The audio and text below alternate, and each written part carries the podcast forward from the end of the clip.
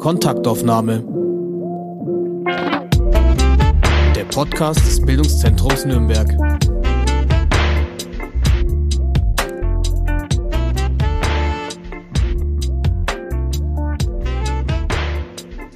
Herzlich willkommen zur 45. Folge des Podcasts Kontaktaufnahme. Heute zu Gast Ann-Kathrin Fries, eine neue Leiterin des Amtes für Kultur und Freizeit. Hallo. Hallo, liebe Hörerinnen und Hörer und hallo, liebe Grażyna. Ich gratuliere dir zu dieser tollen Stelle, die du vor zwei Monaten übernommen hast. Es gibt bei der Stadt Nürnberg insgesamt 46 Leitungsstellen auf dieser Ebene, also Leitungen von Dienststellen und Eigenbetrieben. Weißt du, wie viele davon sind von Frauen besetzt? Ich wusste nicht mal, wie viel genau solche Stellen es gibt und ich weiß nicht, wie viel davon von Frauen besetzt werden, aber ich bin neugierig. Willst du raten? Ja, ähm, 20 Prozent? Ah, perfekt. Es sind nämlich zehn Stellen neben den 36 männlich besetzten. Das macht 22 Prozent aus. Super geraten. Da ist noch deutlich Luft nach oben. Also ich gratuliere auch dazu, dass du die Statistiken verbesserst. In der äh, 23. Folge sprachen wir mit Jürgen Markwirt, deinem Vorgänger, und diese Folge erfreut sich bis heute einer ungebrochenen Popularität. Also auf jeden Fall ist es ein deutliches Zeichen für ein überdurchschnittliches Interesse. Klar, auch an der Person, aber auch an dem Thema. In deinem Amt verstecken sich nämlich hinter einem Namen, der zuerst nach Unbeschwertheit und Feierabendstimmung anmutet, Amt für Kultur und Freizeit, ganz, ganz wichtige gesellschaftspolitisch relevante Themen wie Soziokultur, Integrationspolitik, Teilhabe. Also wir haben einiges zu besprechen. Ah, zunächst aber Kannst du mir bitte antworten, wenn ich frage, co u ciebie słychać? Jak się masz? Ja, vielen Dank, Regina. Mir geht's gut. Ich kann noch antworten. Ich möchte vielleicht auch noch ein Wort sagen, ähm, nicht nur bei euren Hörerinnen und Hörern. Ähm, offensichtlich erfreut sich der Jürgen Markwirth einer großer Popularität. Auch von mir ist er ein äußerst geschätzter Kollege, der ja ich glaube, 40 Jahre im Amt für mhm. Kultur und Freizeit gewirkt hat und den ich über Jahre, ja, kann man fast sagen, Jahrzehnte ja auch als Kollege im Kulturbereich immer kennen und schätzen äh, gelernt habe. Also insofern sind wir da ganz einer Meinung. Und ja, ich äh, kann noch Polnisch und verstehe noch Polnisch, aber bin ein bisschen aus der Übung, wie auch bei einigen anderen Sprachen. Ah, super, aber du hast schon meine Frage verstanden, freut mich riesig. Und da, damit wären wir tatsächlich bei den biografischen Informationen. Du hast nämlich Slavistik, Amerikanistik und Theaterwissenschaften studiert. Und das führte dich zum Amt für internationale Beziehungen. Und so begann deine Karriere, wir sollen keine Angst vor diesem Wort haben, bei der Stadt Nürnberg. Und äh, für was warst du damals im Amt für internationale Beziehungen zuständig? Und wie erinnerst du äh, an das Amt damals? Wie unterscheidet sich das Amt für internationale Beziehungen heute von damals? Ja, also vielleicht kann man noch mal sagen, ich habe ja damals wirklich ein durchaus exotisches Studium für eine in mhm. Anführungszeichen Westdeutsche absolviert zur großen Freude auch meiner Eltern und es war dann für mich ein Einstieg, wie es ganz viele hatten, auch im KUF. Damals hieß es Mutterschaftsvertretung und äh, ich äh, bin dann für die Partnerschaft mit Krakau vor allen Dingen eingestellt worden, habe aber auch ganz viel mit der Ukraine gearbeitet. Und äh, ich muss sagen, das war eine der tollsten, spannendsten und mhm. interessantesten mhm. Zeiten. Auch deshalb, weil es so thematisch breit ist. Ich habe ganz tolle Leute kennengelernt, auch in nicht immer einfachen Situationen, also nachts um vier, wenn dann der Bus oder der Flieger eben doch nicht kam und man viel Zeit äh, totschlagen musste. Ich habe eine große Hochachtung, gerade auch ähm, vor den Kolleginnen und Kollegen in Polen, weil so toll ist mein Polnisch nicht. Und die haben mir immer rausgeholfen, weil sie eben unheimlich gut auch Deutsch sprachen. Also das war eine ganz spannende Zeit ähm, miteinander. Krakauer Haus entstanden, Nürnberger Haus ähm, entstanden und ja, eine ganz spannende und für mich eine schöne Zeit. Mhm. Meine Zusammenarbeit mit der Stadt Nürnberg hat auch mit äh, im Amt für internationale Beziehungen angefangen. Ich habe damals als Praktikantin, als die beide Häuser eröffnet wurden, Äh, als Praktikantin habe ich dort gewählt. ja, das haben wir uns dann, äh, sind wir uns schon begegnet und ja. ich muss auch sagen, mein Studium, so wie das ja ist, im Studium muss man ein bisschen verdienen und da waren zum Beispiel die polnischen Russischkenntnisse im mhm. Sinne von äh, Dolmetscharbeiten für die Stadt ähm, für mich ein gutes Kapital, um das schmale Budget der Studenten etwas aufzubessern. Mhm, mhm. Und danach warst du als ähm, tätig als persönliche Mitarbeiterin von Oberbürgermeister Dr. Peter Schönlein. Ja, das war auch, also da ging es mhm. spannend mhm. weiter und da ging es ja. vielfältig weiter und für mich war das also eine unheimliche äh, große Chance, viel über Politik, über Verwaltung zu mhm. lernen, viel zu lernen, äh, wie man Themen angeht und äh, wie sie sich weiterentwickeln oder auch mal nicht weiterentwickeln. Es war ein unheimlich breites Themenfeld und ähm, der Oberbürgermeister Peter Schönlein war auch jemand, der einen als damals wirklich ganz junge Mitarbeiterin und auch als Frau durchaus noch in der ähm, ja, herausfordernden Rolle auch an seinen Gedanken oft teilhaben lernen, äh, lassen. Also mhm. ich habe viel gelernt in der Zeit. Mhm. Dann ging es auch spannend weiter. Leiterin der Presse- und Öffentlichkeitsarbeit bei den Museen der Stadt Nürnberg, dann wissenschaftliche Mitarbeiterin und Pressesprecherin im Kulturreferat und dann langjährig stellvertretende Leiterin des Projektbüros für Großveranstaltungen. Und unter anderem hast du in dieser Funktion äh, das Kulturprogramm zur Fußball-WM 2006 äh, verantwortet, mit der berühmten Kontroverse um die Skulptur von Olaf Metzel. Wie erinnerst du an diese Zeit jetzt aus der Perspektive und an diese Ereignisse von damals? Also das war ja immer ein Miteinander ich bin ja mhm. nicht alleine gewesen, sondern wir haben das äh, gemeinschaftlich auf die Beine gestellt. Ähm, ich war allerdings zuständig für den sogenannten Dürer-Schwerpunkt der Stadt mhm. Nürnberg. Und da ging es darum, eigentlich den Namen Dürer ein bisschen wieder ins Bewusstsein zu bringen und vor allen Dingen nicht nur in der Rückschau, in der historischen Schau, sondern auch immer versuchen, Anknüpfungspunkte mit dem Heute zu finden. Und da gab es mit dem Stuhlturm anlässlich der Fußball-Weltmeisterschaft ja äh, durchaus eine sehr, sehr kontroverse äh, Diskussion, war aber mhm. nicht die mhm. einzige. Ich hatte nochmal auch eine einschneidende Erfahrung, die dann in einem Ratsentscheid endete mit den Ausmalungen der äh, Dürerschen Bemalung im Rathaussaal, mhm. den man sich wieder gewünscht hätte, aber rein Faktisch ist es einfach so, dass wir keine wirklichen Zeugnisse haben und vor allen Dingen ist der Rathaussaal inzwischen baulich etwas länger, als er früher einmal war.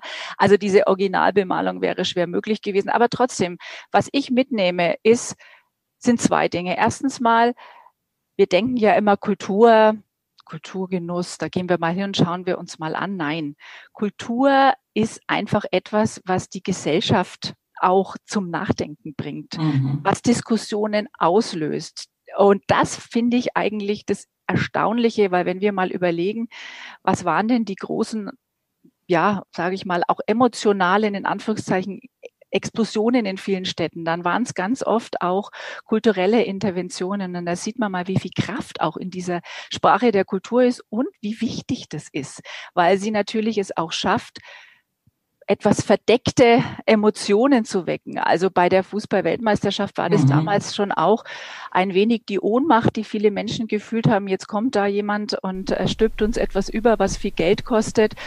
Vielleicht jetzt hier kurz zur Erklärung bzw. zur Erinnerung. Es gab damals in Nürnberg begleitend zu der Weltmeisterschaft ein Kunstprojekt im öffentlichen Raum.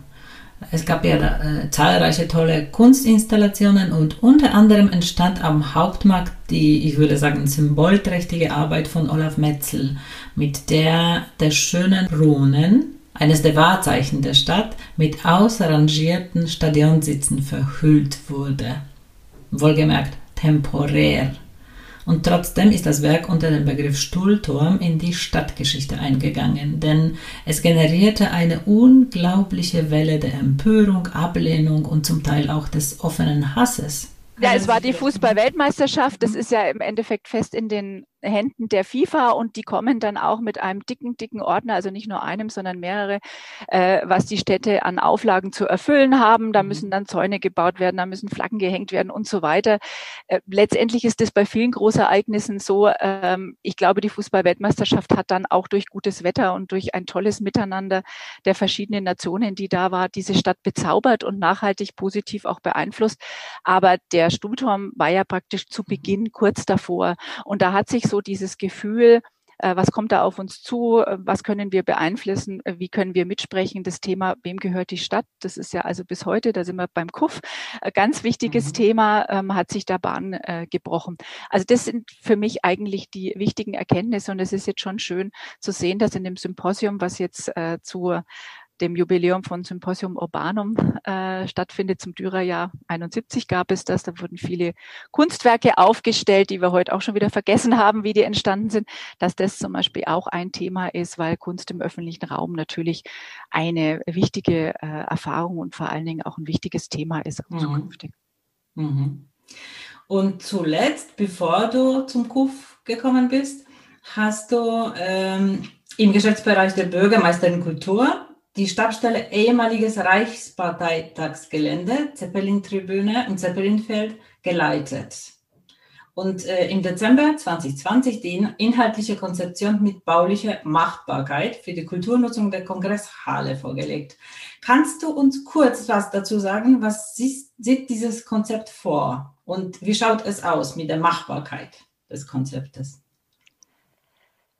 Ja, wir haben ja bei der Stabstelle im Endeffekt zwei Aufgaben gehabt. Einmal die Entwicklung eines Lern- und Begegnungsortes Ortes an der Zeppelin-Tribüne und Zeppelinfeld, eine Maßnahme, die von Bund und Land gefördert wurde. Und es kam ja die große Diskussion um das Thema fehlende Räume für Kunstschaffende mhm. bis heute. Also wirklich ein ganz zentrales Thema in der Stadt und ich ja. denke auch noch ungelöst.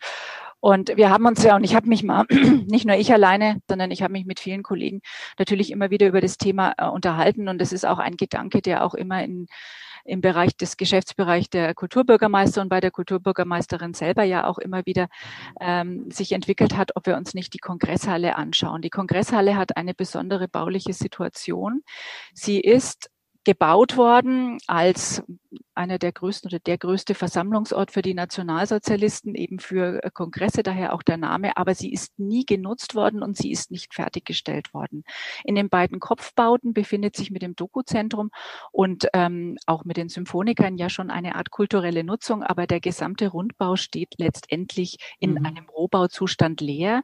Wir dürfen ihn nicht nutzen. Wir haben wirklich alles versucht, weil die Brandschutzbestimmungen das verhindern. Es gibt so viele Durchlässe und offene Fenster, offene Wände. Da würde sich ein Rauch wirklich in diesem riesigen Gebäude ganz schnell ausbreiten.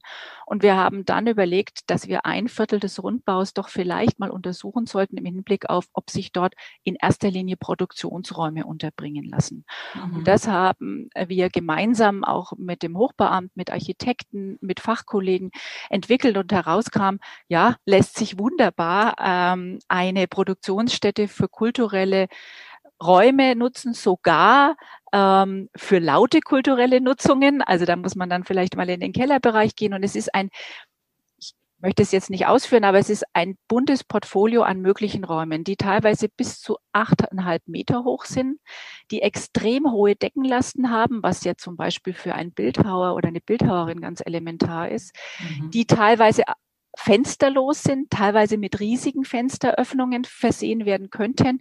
Also es ist eine äh, große Möglichkeit und ich kann natürlich, wenn ich irgendwo einen Produktionsraum ähm, einrichten kann von 300 Quadratmetern, dann kann das auch mal ein Präsentationsraum sein. Also es ist ein, ein sehr flexibles äh, System und die Politik hat damals darum gebeten, dass wir das äh, einmal vorstellen, was geht da inhaltlich, was geht da baulich.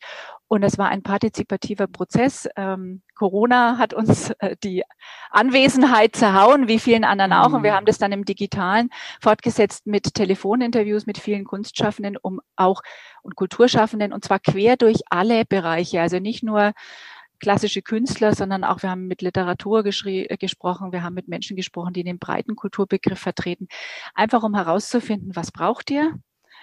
Ähm, könntet ihr es euch vorstellen, dort zu arbeiten? Ähm, was verbindet ihr thematisch? Und ähm, man kann das dann im Detail nachlesen auf den berühmten mhm. Homepages, also unter nürnberg.de einfach Zeppelin-Tribüne und Kongresshalle eingeben, dann findet mhm. man das. Aber das ist der erste Schritt gewesen und äh, diese Entwicklung hat ja jetzt im Moment nochmal eine zusätzliche Dynamik mh, hm, erfahren. Mhm. Super spannendes Bereich auch. Okay, wenn du über Freiräume für Kultur sprichst, dann denke ich auch an das Projekt Raumkompass. Läuft das? Mhm. Also das äh, Projekt Raumkompass ist im Endeffekt eine direkte Folge der Kulturstrategie und ist ja ganz eng entwickelt worden, auch mit dem Geschäftsbereich Kultur, weil ganz klassisch, es fehlt an Raum, es fehlt an Austest, mhm. Ausprobiermöglichkeiten und gleichzeitig gibt es immer wieder kurzfristigen äh, Leerstand und da war die Idee, diese beiden Bedarfe miteinander zu koppeln. Und da entstand die Idee des Raumkompass, der beim KUF angesiedelt ist. Und der, und das ist für uns eine ganz große Freude, jetzt im Sommer im Kulturausschuss ähm, konnten wir auch natürlich mit dem Geschäftsbereich gemeinsam, die ja da ganz stark aktiv sind, das ist ja auch ein wichtiges Desiderat dort, eine dreijährige Finanzierungszusage erwirken, um das Projekt auf solide Füße zu stellen. Aber bevor die Euphorie ausbricht. Das ist bei uns mhm. eine einzige Kollegin, die das mit großem Engagement macht. Und mhm. es geht darum, Zwischennutzungen an Kunstschaffende, Kulturschaffende zu vermitteln. Das ist mal für eine Woche, mal für zwei Monate. Bisweilen ist es auch langfristig. Es ist mal nur ein Schaufenster. Man kann das jetzt zum Beispiel sehen in der Königstor-Passage, da ist Eva Brenner gerade mit einer Ausstellung drin. Es ist aber auch mal ein ganzes Haus. Und für die Kollegin, die das bei uns betreut, bedeutet das ganz viel Vertrauensarbeit auf beiden Seiten. Mhm. Vor allen Dingen auch bei, bei den potenziellen VermieterInnen, aber auch den Nutzenden, weil die Verträge werden natürlich dann mit den entsprechenden Besitzern der Liegenschaft direkt geschlossen. Mhm. Wir sind in der Vermittlungsposition. Da ah, gibt es ja. aber schon mhm. etliche Beispiele.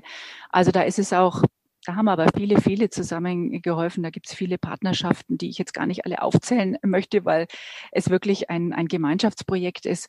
Ähm, so konnten zum Beispiel die Mieter in der ehemaligen Marienstraße, also ja, viele bekannte Künstler jetzt eine neue Heimat in der Brümmannstraße finden. Also solche Prozesse, die sich ja dann auch über einen längeren Zeitraum hinziehen, kennenlernen und dann, wir sind ja in Deutschland, dann geht es um baurechtliche Fragen, ähm, um mhm. Nutzungsfragen bis zum Mietvertragsabschluss. Äh, All das begleitet äh, der Raumkompass und das würde auch nur nicht gehen, wenn nicht da viele Stellen der Stadtverwaltung auch sehr unbürokratisch zusammenhelfen würden. Also das ist, würde ich mal sagen, ein großes Gemeinschaftsprojekt und ich glaube auch eine ganz wichtige Zukunft und zeigt wieder mal, solche Themen kann man nur gemeinsam angehen. Mhm. Ich glaube aber, dass es für uns auch entscheidend sein wird, um einfach auch der Kultur der Zukunft die Basis, die Möglichkeiten der Entwicklung zu geben, hier äh, ja, neue Impulse mhm. über einen längeren Zeitraum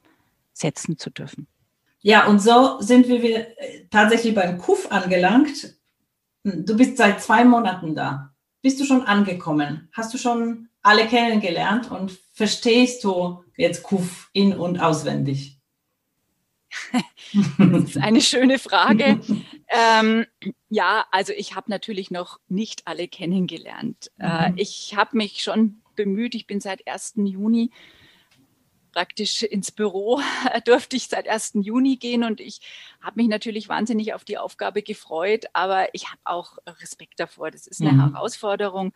Das ist ein sehr, sehr komplexes ähm, Amt, aber es hat halt einfach eine, ein großes Potenzial, weil es eine Vielzahl an engagierten Kolleginnen und Kollegen hat. Ich glaube, das ist schon etwas Besonderes. Es gibt auch so ein bisschen diese DNA des Miteinanders im Kurs. Mhm. Das ist auch etwas Besonderes und ich glaube, das ist auch ein, ein Schatz und eine Chance, weil ich einfach davon überzeugt bin und ich habe das bei meinen anderen Projekten erlebt. Man muss einfach miteinander arbeiten. Ich habe was macht man in der Pandemie? Ich habe dann unheimlich viele Videokonferenzen absolviert. Mhm. Ich habe viele Mails geschrieben. Ich bin zu wirklich vielen Veranstaltungen hin. Da gab es viel Gelegenheit. Also ab Juni mit meinem Dienstantrag tritt, aber nicht mein Verdienst und schon gar nicht mein Verdienst, hat das KUF zwischen Juni und September 600 Veranstaltungen gemacht. Das muss man sich einfach mal vergegenwärtigen. Also es ist eine unglaublich große in der Corona-Zeit. Mhm. Gerade, nein, mhm. gerade in der Zeit mhm. der Wiedereröffnung war das ein ganz, ganz wichtiger Puls und ein ganz wichtiger Puls vor allen Dingen in die Dezentrale hinein. Und da kann man natürlich wunderbar hingehen. Ich bin dann auch mal jemand, der einfach jemanden anspricht, sich vorstellt und habe schon ganz spannende Gespräche geführt. Ich bin nicht ganz neu in der Kultur und ich kenne natürlich Eben. auch viele Kolleginnen und Kollegen, aber auch viele nicht. Und was für mich ganz spannend ist, nicht nur ich bin die Neue im KUF, sondern da ist ein großer, großer Personalwechsel. Also es gibt viele Neue und wir ja. werden natürlich versuchen, wenn Corona uns das etwas erleichtert, auch ohne dem, wir wollen wieder zusammenkommen in AGs, in Klausuren, in Versammlungen. Und darauf freue ich mich auch, weil das einfach ein viel direkterer äh, Austausch ist. Aber ich kann jetzt schon sagen, ähm, ich habe unheimlich viel spannende Gespräche geführt und äh, freue mich mhm. auf viele, viele weitere und hoffe auch, dass die Kolleginnen und Kollegen das Gefühl haben, bitte, bitte sprecht mich an, ruft mich an, schreibt mir, äh, schreibt mir Mails. Ich bin an dem Austausch sehr, sehr interessiert und ähm, ja, also ich war jetzt zum Beispiel am Wochenende bei Kult und Tumult und dann hat die Kollegin gesagt, ja, wir haben gedacht, du kommst gar nicht mehr, weil du so lange am Eingang standst. Nein, aber es war so eine spannende Unterhaltung, einfach auch zu sehen, wer sind denn die äh, verschiedenen Macherinnen und Macher hinter dem Projekt. Ach, das finde ich auch hängen super. geblieben. Toll, das klingt alles super. Äh, KUF ist tatsächlich berühmt äh, für für dieses äh, Miteinander, für dieses DNA und für flache Hierarchien. Wir haben auch viel darüber in dieser Folge mit Jürgen gesprochen, äh, was das ausmacht und wie das funktioniert. Und das vielleicht sichtbarste Zeichen dafür, was immer, dass sich alle unabhängig von der Hierarchie äh, im Kuf geduzt haben. Bleibt es dabei? Äh, ist, es etwas, was dir liegt oder hast du ein bisschen anderen Führungsstil? Also im Geschäftsbereich Kultur habe ich auch alle geduzt. Mhm. Und ich finde, es ist ehrlich gesagt nicht eine Frage der Anrede. Da hatte mhm. ich ich folge diesem, was ich finde, sehr schönen äh, Kufdu. Das ist ja eine sehr schöne Einrichtung, was mhm. allerdings bei mir dazu führt, dass ich die Nachnamen der Kolleginnen und Kollegen nicht kenne und immer nachspicken äh, muss, wenn mich jemand fragt, das ist doch die Stimmt. Stelle so und so. Ah ja, wie hieß die nochmal, die Kollegin mit den Nachnamen? Äh, aber darum geht's nicht. Es geht einfach ums Miteinander. Aber eine mhm. Kollegin hat es auch schön gesagt, hat gesagt, äh, du oder sie, äh, wenn das Klima nicht stimmt, dann nützt uns das auch nichts. Also insofern bin ich natürlich, und das weiß ich, dass das auch ein ganz, ganz großer Verdient, äh, Verdienst vom Jürgen ist und äh, ich da auch, das sind wir bei den Herausforderungen und bei dem Respekt, äh, auch in der Tradition mich gerne hinstellen möchte und äh, mich darum auch bemühen möchte. Aber du hast vorhin so schön gesagt, die Leiterin der Presse- und Öffentlichkeitsarbeit der Museen. Ja, wie ist die Realität? Letztendlich ist es ein schöner Titel, der, glaube ich, nicht mal offiziell so war, weil man sich eigentlich selber geleitet hat. Also sprich, mhm. es ging in meinem ganzen Berufsleben nie alleine. Mhm. Es ging immer nur miteinander. Und nur so kriegst du auch die verschiedenen Blickwinkel und die verschiedenen Kompetenzen. Und das habe ich ja jetzt schon in den Gesprächen immer wieder gemerkt, ähm, wie so der Austausch der Blickwinkel auch zu einer, sage ich mal, einem Nachdenkprozess oder einem Weiterdenkprozess führt. Also ich finde es eine sehr, sehr ähm, wichtige Kultur, die über viele Jahre da entstanden ist. Mhm, definitiv, ja. Hast du für dich ein Ziel für das erste Jahr gesetzt? Ja, es geht irgendwie ja nie ohne Ziele. Und wenn man sich mhm. für einen, einen Job bewirbt, dann möchte man einerseits was bewegen, aber andererseits bewirbt man sich auch für eine Stelle, weil man vielleicht die Arbeit dort gut findet und weil man mhm. sie wichtig findet. Und deswegen ist es schön, wenn man Themen hat, die einen bewegt. Und es gibt Themen, die mich bewegen. Es sind aber viele Themen, die auch äh, das KUF äh, bewegen. Und ich denke mal, wir werden dann die Impulse gemeinsam setzen. Und ich möchte jetzt nicht alles verraten, weil wir natürlich mitten Sicher. im Prozess sind. Und ich kann nur sagen, also liebe Hörerinnen, es lohnt mhm. sich, die verschiedenen den Facebook-Posts sich anzuschauen, Newsletter zu abonnieren oder auch äh, das Programmheft Kultur und Freizeit anzuschauen. Also da ist jetzt schon viel Spannendes drin und so wird es auch wieder äh, weitergehen. Und wir sind gerade ja in der Debatte auch ähm, gemeinsam ein bisschen abzuklopfen, wo geht denn die Reise hin? Weil eins muss man schon sagen, die Pandemie ist eine Zäsur und da ist mhm. es völlig egal, ob man irgendwo neu anfängt oder nicht. Also ich glaube, die bringt uns alle nach gerade für die Kultur und da muss man sagen, vor allen Dingen für die Kulturschaffenden ja eine desaströse äh, Situation, kompletter Stillstand. Die Menschen haben sich auch etwas entwöhnt, das spüren wir. Also wir müssen sie ja wieder zurückbringen, wir müssen sie von der Kraft der Kultur auch wieder überzeugen, ähm, müssen auch wieder die gesellschaftliche Debatte durch kulturelle Mittel, so wie das das KUF ja auch tut, wieder ähm, anfachen. Also das ist ein, ein, ein großer Prozess, der nicht nur das KUF betrifft, sondern eigentlich uns alle. Aber es gibt sicherlich Absolut. Themen, die mhm. beim KUF anstehen und mhm. davon sind viele, glaube ich, ja auch keine Geheimnisse. Mhm. Also kann ja. gerne was dazu ausführen.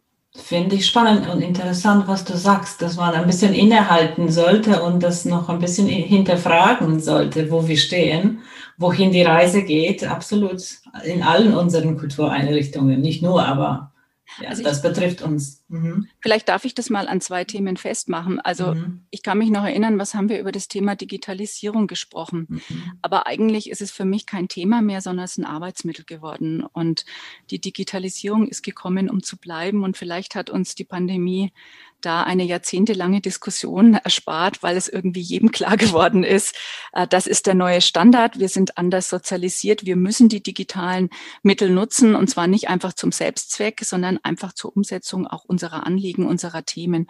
Und das bedeutet auch, dass eine Dienststelle wie KUF digital aufrüsten dürfen muss. Also da brauchen wir auch die Unterstützung der Stadt. Da hat die Stadt Nachhilf, Nachholbedarf, um dann auch zukünftig mit den Rezeptionsgewohnheiten des Publikums Schritt zu halten. Ja. Und mhm. vielleicht noch ein zweiter Aspekt. Ähm, also ein für mich auch klares Zukunftsthema ist so das Thema der Nachhaltigkeit. Ähm, wenn man mal so fassen möchte, eine Art grünen Kultur oder in Anführungszeichen Green Culture, die sich nicht nur um bauliche Fragen rankt. Also was bedeutet es denn, wenn wir das Miteinander der Menschen, aber auch das Miteinander der Menschen mit ihrer Umwelt mal uns genauer angucken in der Zukunft? Ähm, höher, schneller, weiter. Da waren wir vor der Pandemie. Ähm, was mhm. bedeutet es, wenn es KünstlerInnen gibt, die sagen, sie fliegen nicht mehr?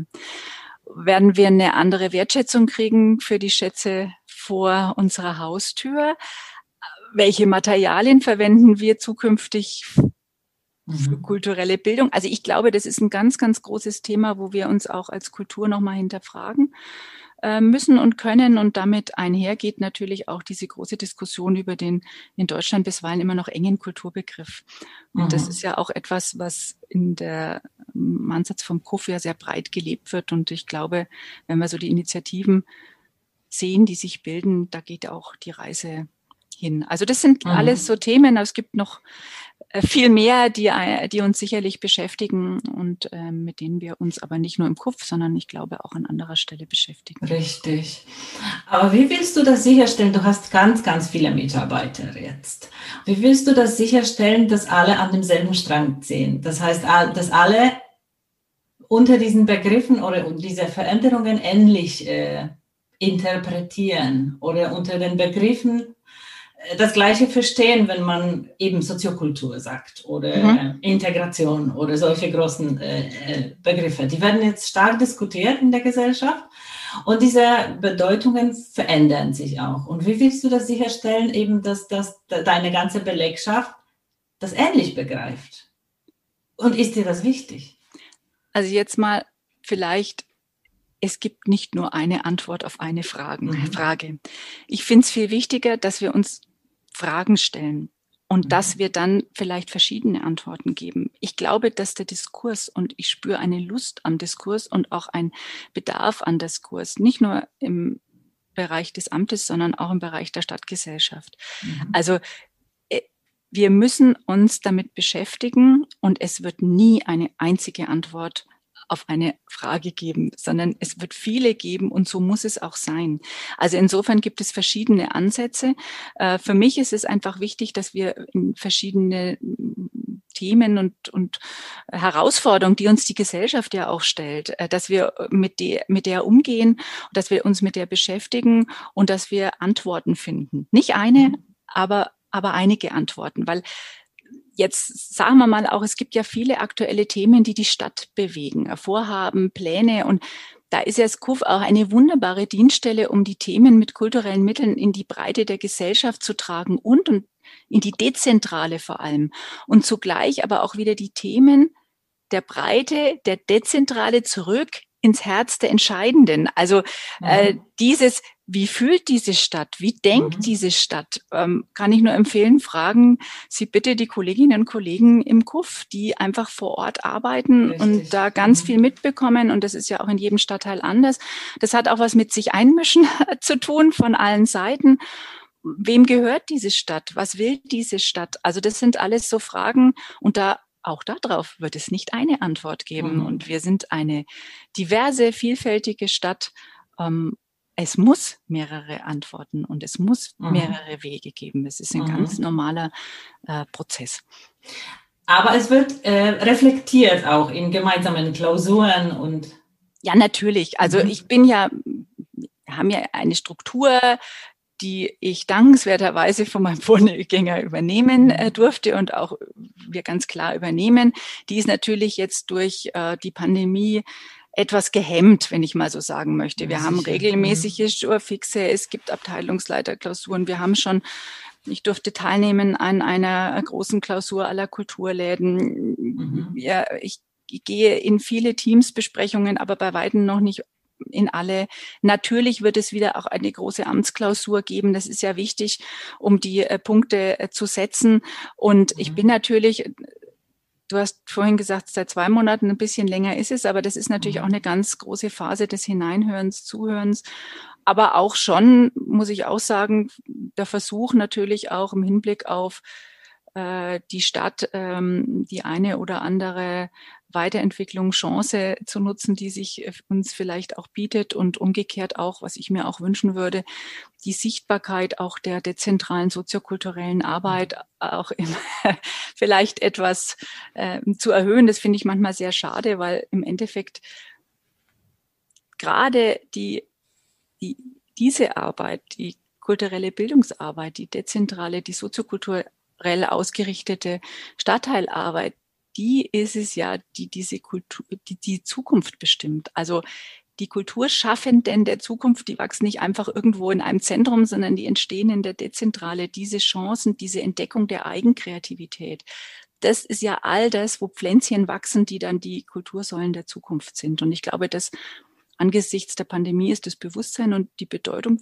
dafür vielleicht auch etwas in den Köpfen vieler durchaus gestiegen und das muss man klar machen. Wenn wir uns mhm. jetzt nicht ums Miteinander der Stadt kümmern, in den Stadtteilen, und wir spüren das überall, nicht nur bei KUF, sondern das wird jeder Politiker sagen, das können wir im Wahlkampf hören. Wenn wir das jetzt nicht tun, ähm, dann haben wir eine Chance verpasst. Wir, ja. ähm, wir, das Miteinander der Gesellschaft, der Menschen auf Augenhöhe, Teilhabe aller, das ist, glaube ich, einfach ein Thema wichtiger denn je. Absolut. Ich denke sogar, dass es äh, noch vor der Pandemie, also im Zuge dieser Kulturhauptstadtbewerbung, ein bisschen zur Neuentdeckung sozusagen der, der Stadtteilzentren äh, und der Soziokultur geführt hat. Ich glaube, da hat man schon sich mehr auf einmal bewusst gemacht, was das für ein Schatz ist in unserer Stadt. Also ich glaube, was wirklich auch ein bisschen geholfen hat, ist, dass wir nochmal über unseren Kulturbegriff nachgedacht mhm. haben. Und das ist ja ganz spannend. Also es mhm. heißt ja Kulturhauptstadtbewerbung und im Englischen ähm, Capital of Cultures. Und eigentlich, wenn man den Begriff richtig übersetzen würde, dann wären wir wenn wir den deutschen klassischen Kulturbegriff nehmen, bei einer Übersetzung, die hieße Capital of Arts, also der Künste mhm. eher. Mhm. Und dieser breite Kulturbegriff ist, glaube ich, etwas, an dem die Kulturhauptstadt Bewerbung nochmal ganz stark gearbeitet hat. Und ja, sie hat ganz viele Impulse da hineingebracht. Das ist auch den Kolleginnen und Kollegen zu verdanken. Das ist aber auch den richtigen Fragen zu verdanken, die im Endeffekt in der Bewerbung gestellt wurden. Also das ist, glaube ich, ein, ein ja, sicherlich ein wichtiger Entwicklungsprozess gewesen, aber wir müssen schon auch aufpassen, dass der bleibt, der Entwicklungsprozess, ja. ähm, und dass der sich nicht, sage ich mal, wieder verliert, auch angesichts der, ja, ein bisschen Enttäuschung, dass wir es dann doch nicht mhm. zum Titel geschafft haben. Aber ich denke, Nürnberg ist, und das hat die Jury auch bestätigt, eine sehr gut aufgestellte und durchaus vielfältige Kulturstadt. Also dieses Selbstbewusstsein können wir und müssen wir auch haben. Richtig. Mhm. Ja, äh, wenn wir bei den Kulturläden sind, es gibt elf solche in der Stadt. Und dann wollte ich die kurz aufzählen und dich fragen, was für Assoziationen, die sind wahnsinnig unterschiedlich, mhm. und was für Assoziationen du zu jeder Einrichtung hast, die ersten. Also äh, angefangen vielleicht mit dem Gemeinschaftshaus Langwasser, gerade eben frisch eröffnet nach der Renovierung. Also das Gemeinschaftshaus Langwasser ist ein Schatz, auch jetzt architektonisch. Es gab mal so ein uralten Werbeslogan, der hieß Beton, es kommt darauf an, was man daraus macht. Und da ist wirklich jetzt es gelungen, eigentlich auch die besondere und damit auch zeitlose Architektur nochmal in Fokus zu setzen. Aber Hülle ist gar nichts, wenn der Inhalt mhm. nicht stimmt. Ähm, es ist ja jetzt, ich glaube, nächstes Wochenende das Festival Betonliebe, also wo man sich ja auch ähm, mit den Murals intensiv beschäftigt. Da sind unheimlich viele Impulse entstanden und ich habe auch wirklich mit großem Interesse äh, äh, das Konzept äh, gelesen, was man ja im Endeffekt entwickelt hat ohne Haus und hat aus dem Not, kein Haus zu haben, während der Umbauphase eine Tugend gemacht, ist in die Stadtteile gegangen und hat sich da ja auch sehr innovativ äh, neu aufgestellt. Also ich kann nur sagen, das müssen Sie sich bitte alle mal anschauen. Also mhm. Also das ist ähm, sowohl inhaltlich hochspannend als auch ein äh, Schmuckstück. Und ich fand auch eine ganz spannende Diskussion war, es soll ja noch ein Kunstwerk an den an den Eingang kommen und da gab es eine Art partizipative Prozess, wo die KünstlerInnen ihre einzelnen Werke vorgestellt haben und äh, die verschiedenen äh, Langwasserianer, wenn man es mal so sagen kann, äh, auch äh, dazu Stellung benommen, genommen haben und mal Fragen gestellt haben. Also auch dieser Prozess des Miteinanderentwickelns dieses zentralen Kunstwerks am Eingang äh, ist wirklich ein hochspannender Prozess und wird im Gemeinschaftshaus Langwasser nochmal eine weitere Tonspur geben. Mhm. Also da tut sich unheimlich viel. Bitte hingehen, schon das Eröffnungswochenende war wunderbar mit herrlichem Wetter im Park. Mhm. mhm. Dann wären wir beim KUF im Südpunkt. Dort sitzen wir gemeinsam. Bildungszentrum und ihr. Dort sitzen wir gemeinsam und ich habe auch mit meinen Kollegen im Bildungszentrum ähm, und im Bildungscampus ja schon Campus, da viel stimmt. zu tun. Ähm, und ich denke mal, KUF im Südpunkt hat ja jetzt auch in der engen Zusammenarbeit mit der Komfortzone auch nochmal gezeigt, ähm, wie verschiedene neue Ansätze auch bei einer Stadtteilkulturarbeit funktionieren äh, können, die haben auch eine ganz neue, äh, frische Leitung äh, bekommen.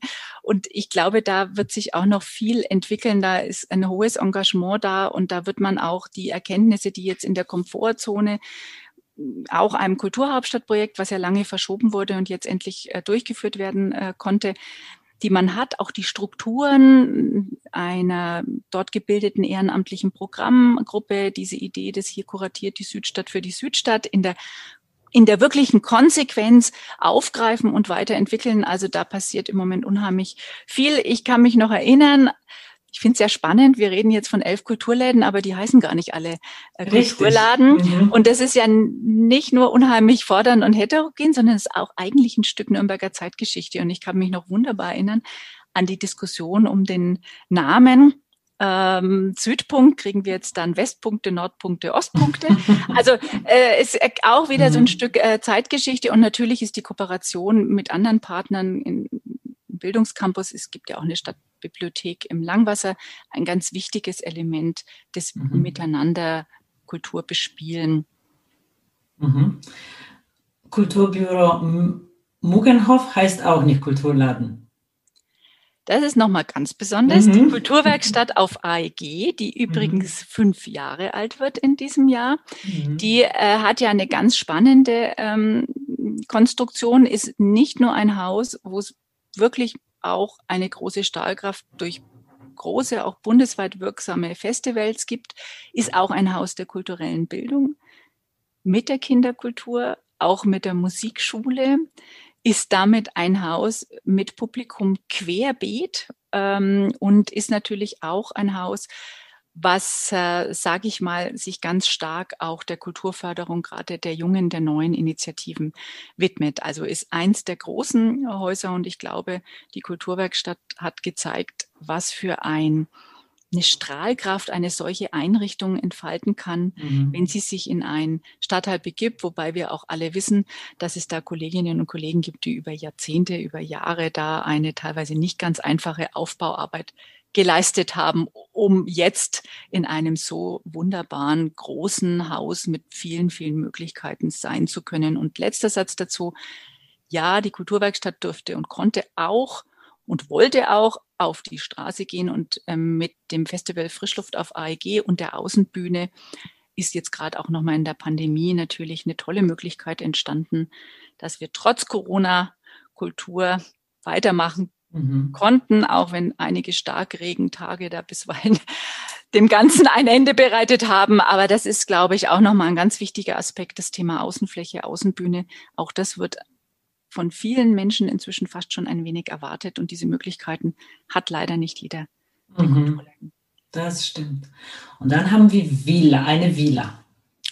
Eine Villa, die Villa Leon, immerhin die Nachfolgerin des allerersten Kulturladens in der Rotenburger Straße, wird übrigens heute 20 Jahre alt.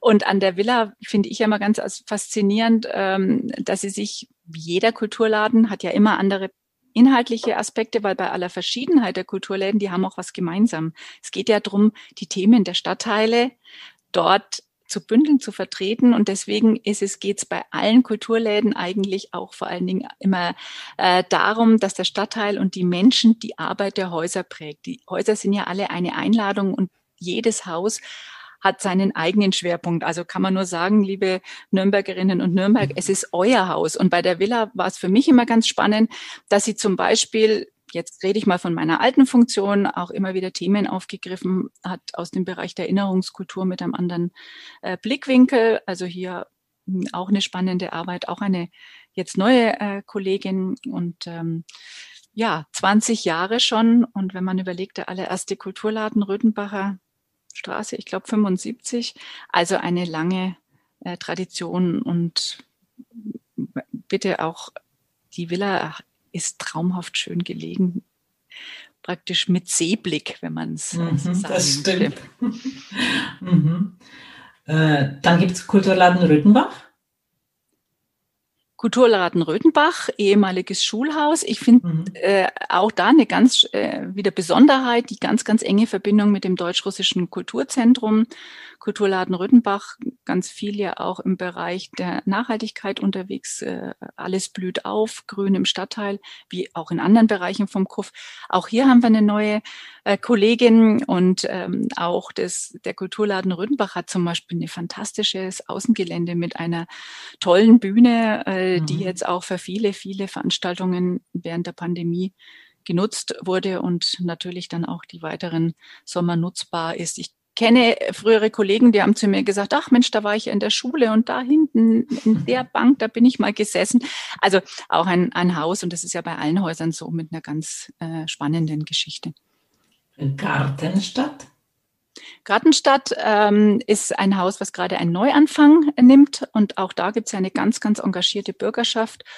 Äh, ich habe den Kulturladen Gartenstadt auch in der letzten Funktion wieder, wieder äh, kennengelernt, weil sie ja einen ganz starken Impuls auch gemeinsam, vor allen Dingen natürlich auch mit den äh, engagierten Ehrenamtlichen aus dem Stadtteil, äh, da kam ja der Wunsch heraus, ähm, sich mit dem Thema Zwangsarbeit äh, zu beschäftigen. Und da gibt's auch bei der Gartenstadt ein hohes Engagement, was sich ja auch gegen Rassismus, gegen Rechts äh, engagiert hat.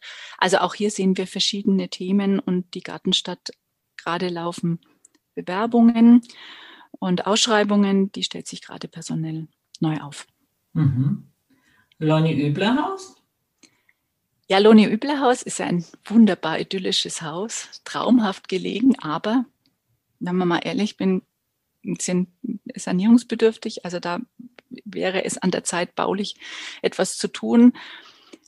Bei der ganzen Idylle finde ich es eigentlich überraschend, wenn man mal die Geschichte des Hauses anschaut. Und das haben die Kolleginnen und Kollegen ja anlässlich ihres Jubiläums äh, wunderbar äh, in einer Ausstellung ja auch äh, gemacht. Und wenn man dann erfährt, dass da mal ein ja, eine Art Schulungsstätte der Hitlerjugend war, ähm, dass dann Loni Übler, der Namensgeber, äh, AWO, Vorsitzender, äh, ein ganz innovatives Wohnheim, äh, Wohn, ja, Wohnheim für Jugendliche ähm, geschaffen hat, dem einen neuen Dreh gegeben hat. Das Haus war mal von Hausbesetzern besetzt und 1980 ist es dann Kulturladen geworden. Also auch da wieder ein ganz großes Stück äh, Stadtgeschichte und auch eine hoch engagierte Arbeit. Ähm, wir haben ja seit vielen Jahren auch da ein, ein Talkformat oder andere feste äh, Reihen, die, ja, sage ich mal, einfach ein fester Bestandteil der Nürnberger Kulturlandschaft sind, also Frauenkabarett und ähnliches zum Beispiel. Mhm. Dann wären wir an einem Schloss. Ein Zeltner Schloss. Ah ja, wir haben zwei Schlösser, das stimmt.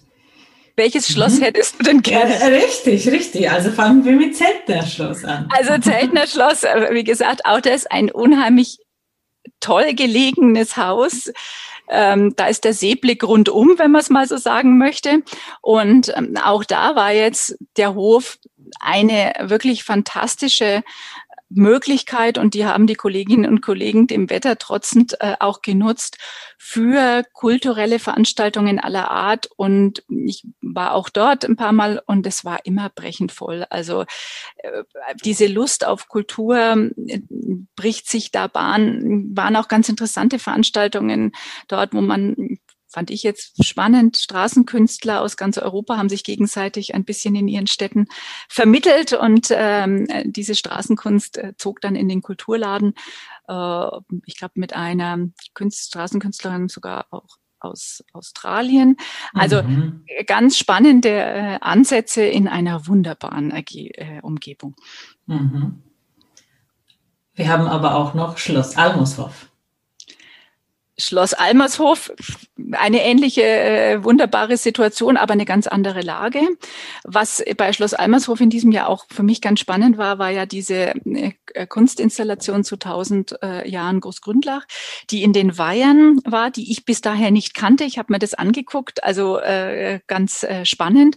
Und dann natürlich Almershof ist ja ein fester Bestandteil für viele, viele äh, Festereien, also die zum Beispiel äh, Fotografenschüler stellen da seit, ich weiß nicht wie vielen Jahren fest aus. Es ist ein wirkliches Ausstellungshaus. Meine erste Erinnerung geht noch an die Zeit, äh, wie dort die Kunstateliers waren. Und ich glaube, da waren auch Künstler aus Kharkiv äh, da ähm, und haben dort gearbeitet. Also das ist auch durchaus ein Haus mit guten Möglichkeiten im Kunstbereich, mhm. äh, die sie ja auch unheimlich nutzen. Aber ich kann mal empfehlen, eine kleine Entdeckung. Gehen Sie mal in den Garten und dann bitte nach links. Da ist ein wunderbarer, essbarer ähm, Mini-Grün-Idylle-Garten entstanden, der mhm. die Vielfalt der möglichen Kräuter und äh, Pflanzen ähm, ausprobiert. Also auch dieser Aspekt finde ich äh, ganz schön. Und ähm, da gibt's ja immer diesen jetzt weiß ich den genauen Namen nicht, ich hm, hab's, war dieses Jahr da, den Markt mit den verschiedenen, ja auch durchaus kunsthandwerklich äh, gestalteten ähm, Angeboten. Mhm. Und da habe ich zwei junge Frauen beobachtet, die also im Bereich des Upcycling, da sind wir wieder beim Thema, mhm äh, Nachhaltigkeit und Kunst gearbeitet haben und ein wunderbares Gespräch mit einer Besucherin, die erzählt hat, ich habe noch ganz viel alte Stoffe und altes Leder, von dem ich nicht weiß, was ich damit machen soll, darf ich es Ihnen geben. Also das sind so die Ach, Verknüpfungen, wo es dann im Endeffekt wieder ins Miteinander geht. Mhm. Wo waren wir noch nicht? In Ziegelstein. Wo waren wir noch nicht? In Ziegelstein. Mhm. Da ist eine Kollegin natürlich mit der Herausforderung eines kleinen äh, Kulturladens durchaus auch beschäftigt in Pandemie, äh, in diesen äh, Raum. Wie viele Personen dürfen rein? Ich glaube, an die 20 mhm. maximal. War also eine schwierige Situation. Und mm, die Kollegin versucht ja auch dort, dass der kleine, aber sehr feine Garten nutzbar gemacht werden kann, damit man da ein bisschen Ausweichmöglichkeit hat. Da ist ja auch ein Ort der Literatur und äh, so durfte ich da auch eine Lesung mitverfolgen, die auch gut besucht war, aber die natürlich äh, darunter litt, dass bestimmt noch viel, viel Menschen hätten kommen wollen. Äh, und ähm, der Raum das einfach aufgrund der Pandemiebestimmungen leider nicht hergegeben hat. Aber wir sind ja alle Optimisten und hoffen, dass das sich bald ein wenig bessert und wir einfach wieder mit mehr Menschen Veranstaltungen machen. Mhm. Und Fischers ist auch klein, oder? Äh, da sind wir bei Fischers ist auch klein, sind wir schon bei dem letzten. Äh, mhm. Fischers ist auch klein, aber Fischers ist auch findig, wie alle Kulturläden. Und sind ja auch zum Beispiel mit Veranstaltungen in den Archivpark gegangen. Und ich glaube, da hat der eine oder andere mal einen Ort entdeckt, den er bisher gar nicht so kannte. Ich habe mal Kolleginnen gefragt, ob sie den Archivpark kennen vom Namen und viele wussten gar nicht, wo das ist. Also auch das ist wieder natürlich so ein Stück Stadtteilerkundung, die die Kulturläden auf die Art und Weise äh, leisten und der unseren Blick etwas weitet, dass Aha. es nicht nur Kultur im Zentrum, sondern in der ganzen Stadt gibt. Absolut. Was für eine Vielfalt. Was für eine Vielfalt. Ja. Und ich habe natürlich jetzt, man müsste viele, viele Namen nennen, ähm, weil diese Vielfalt wird gestaltet von den Kolleginnen und Kollegen. Aber ähm, ich möchte auch niemanden vergessen oder klar. beziehungsweise es sind ja auch viele, die jetzt nicht mehr hier sind, die aber ganz schon vielleicht in Pension gegangen sind, die aber ganz viel Vorarbeit natürlich im Bereich der Kulturläden gearbeitet, mhm. geleistet haben. Wenn wir bei dem Stichwort Vielfalt sind, dann eröffnet sich das andere große Thema neben Soziokultur, für das dein Amt steht, nämlich die Integration. Und das ist absolut ein Thema, das alle beschäftigt. Mm, heute haben ca. 40 Prozent der Nürnberger Bürgerinnen und Bürger einen sogenannten Migrationshintergrund. Da werden wir gleich bei den Begrifflichkeiten.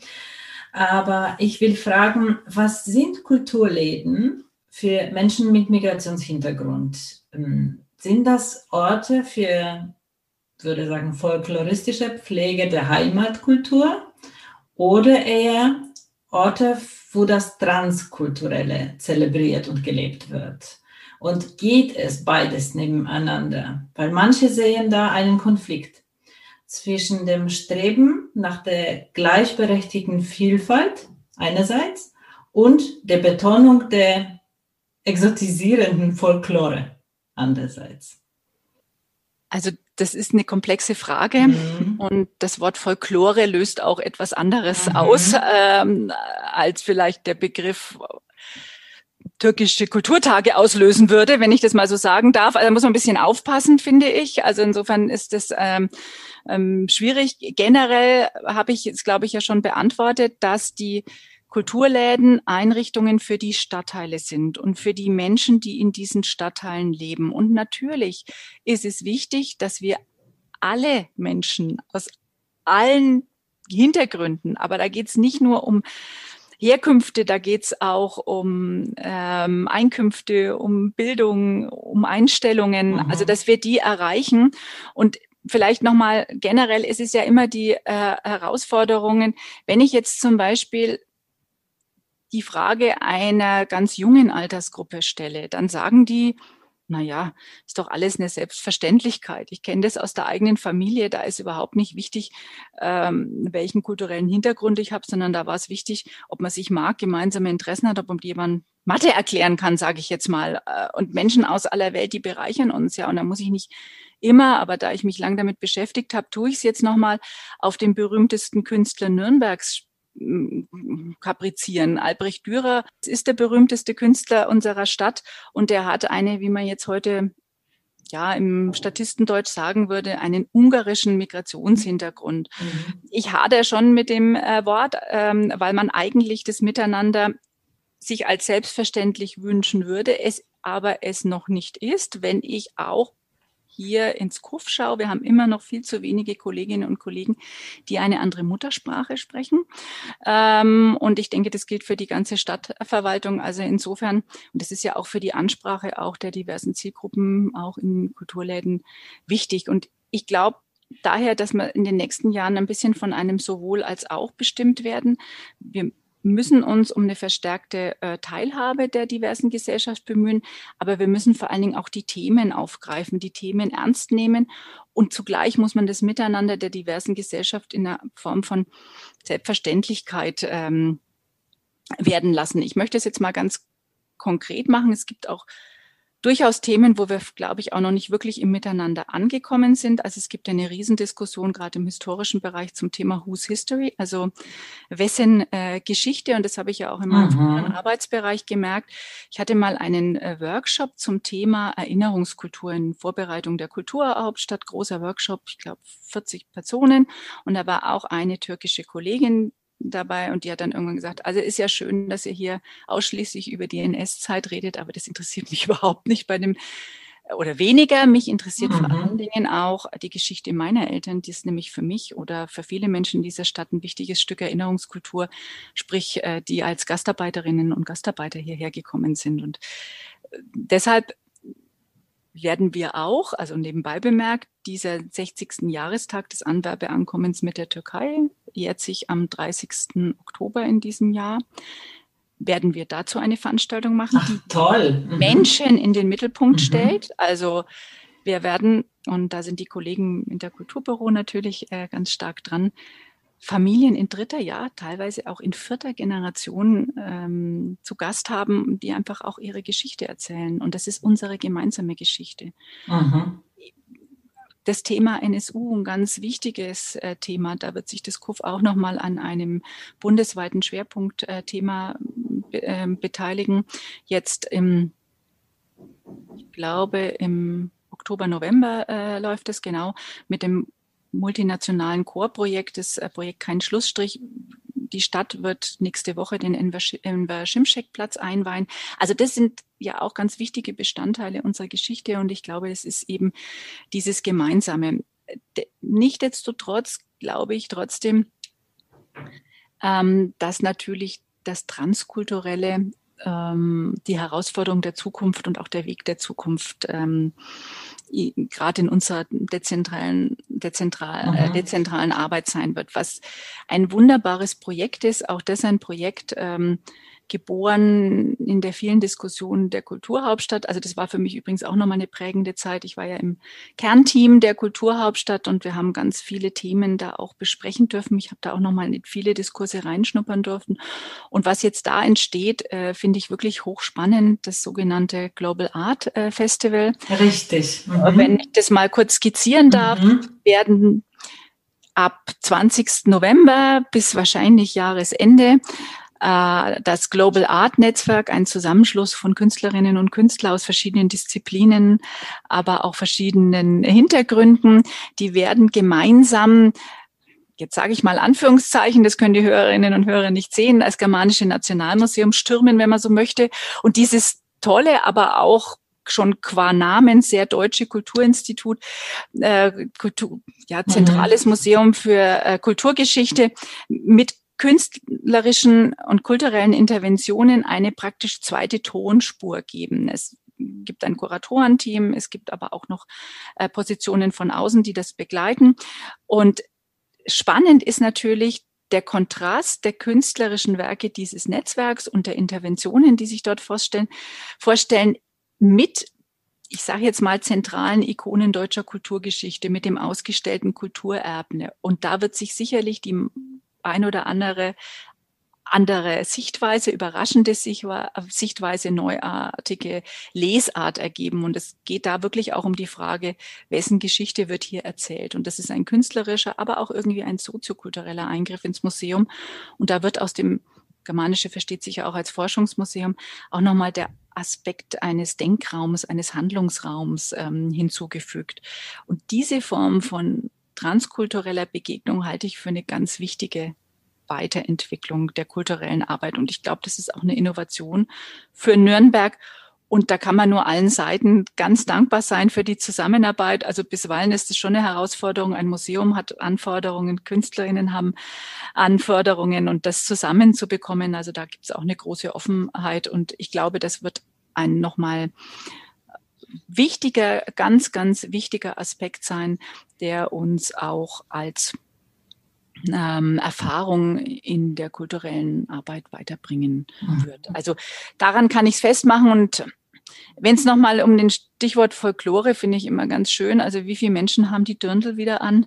Ähm, äh, da hat sich auch in der allein schon ähm, bei in Deutschland haben sich unheimlich viele äh, Dinge entwickelt und ich glaube, es geht immer vieles und es geht immer äh, beides. Um, mhm. Aber ich habe schon gesagt, es geht uns natürlich darum, dass wir gemeinsame Anliegen, gemeinsame Themen definieren. Und wir reden ja auch immer ein bisschen von der Weiterentwicklung kultureller Einrichtungen, natürlich auch der Weiterentwicklung der Kulturläden, die sich ja schon auf dem Weg äh, gemacht haben und jetzt unter dem Titel ähm, auf gute Machbarschaft, also Nachbarschaft machen, mhm. mhm. Diskurs zusammenbringen und jetzt ab nächster Woche auch nochmal auf die Straße, auf die Plätze, in die Parks gehen äh, wollen. Also es geht äh, wirklich um dieses ähm, gemeinsame Machen, diese gemeinsamen Anliegen und eine Veränderung wird nur über Themen erfolgen, nicht über schöne Flyer mhm. und äh, vielleicht andere Pressemitteilungen. Nein, es geht um die Themen, was bewegt uns und äh, letztes Wort vielleicht dazu. Es geht auch noch um mehr. Es geht um Diversität, weil es geht um viel mehr als Herkunftskulturen, Lebe. Es geht um Lebensweisen. Es geht um sexuelle Orientierung.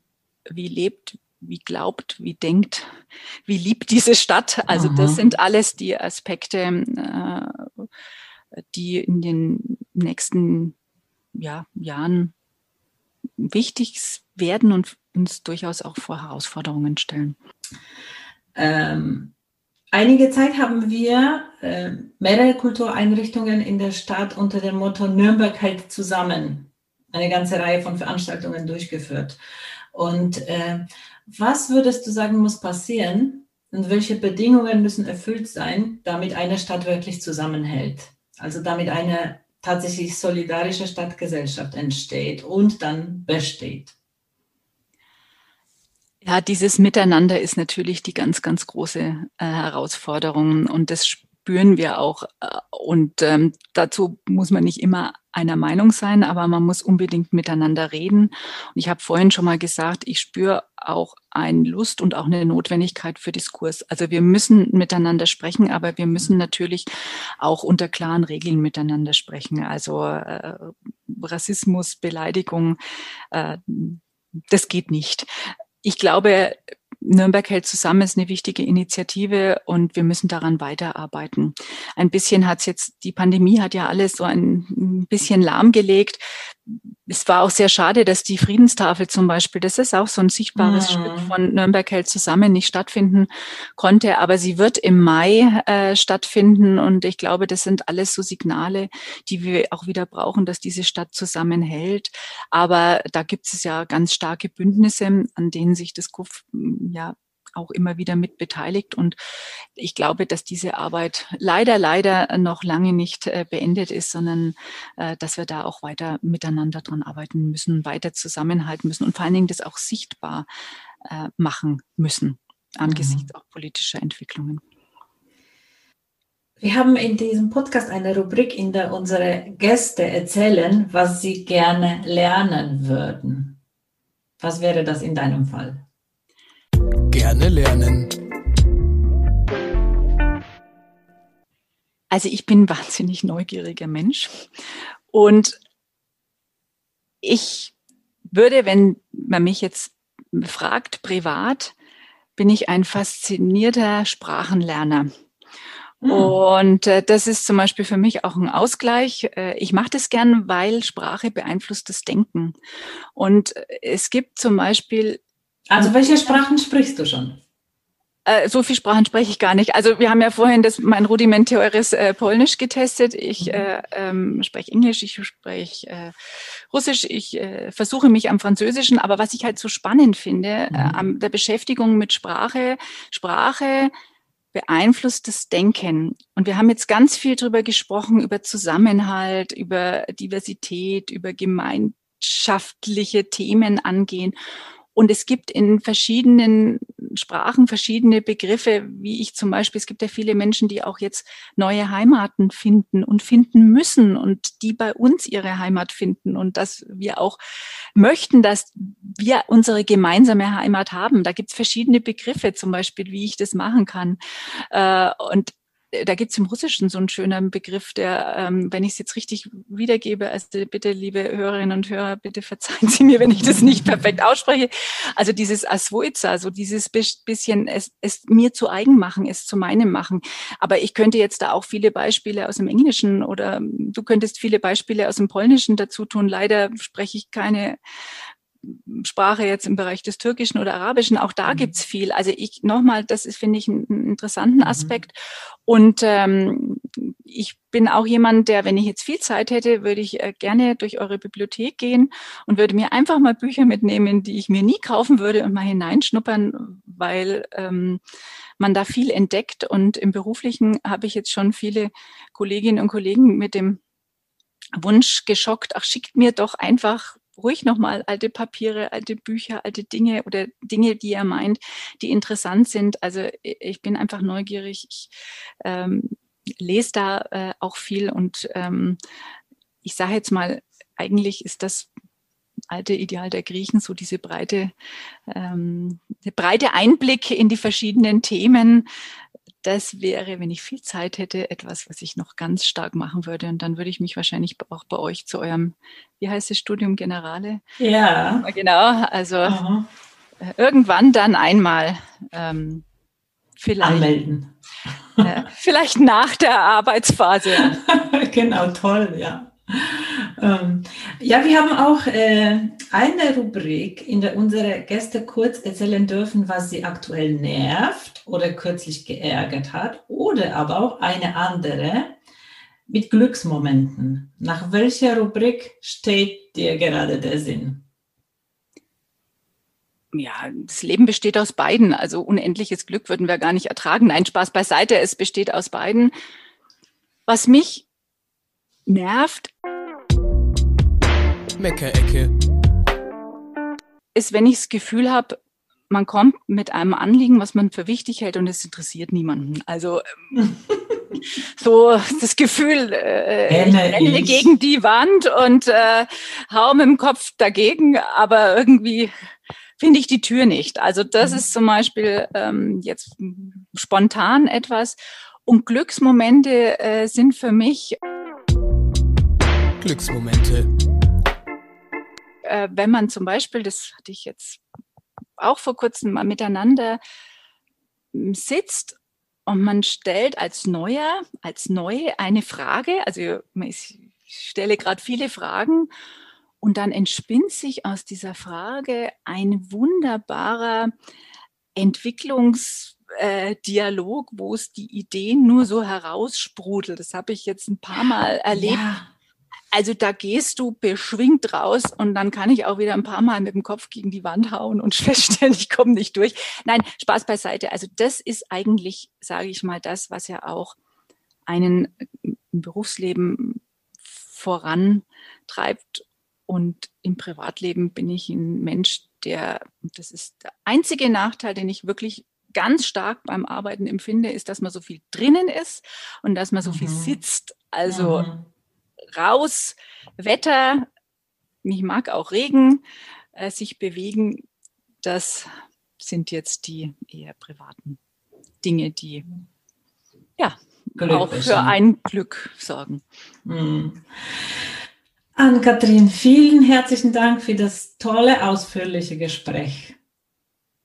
Ja, vielen Dank. Also ich möchte mich aber auch ganz, ganz herzlich bedanken für die Möglichkeit. Ich möchte mich ganz herzlich bei den Hörerinnen und Hörern bedanken, dass sie überhaupt zuhören. Und ähm, ich freue mich dann auch den einen oder anderen, der vielleicht zugehört hat und den ich dann ja auch kennenlernen darf. Und ich freue mich vor allen Dingen drauf, die vielen Fragen und Themen. Und wie haben wir vorhin gesagt, es gibt auf äh, Fragen viele, viele Antworten, die dann auch gemeinsam zu finden. Und das ist ja eigentlich auch das Privileg der Kultur, dass wir gemeinsam auch an unserer Stadt und deren Entwicklung und deren Lebensqualität mitarbeiten dürfen. vielen Dank und wir sehen uns entweder in einem Kulturladen oder in einem von unseren Kursen. So ist es ja.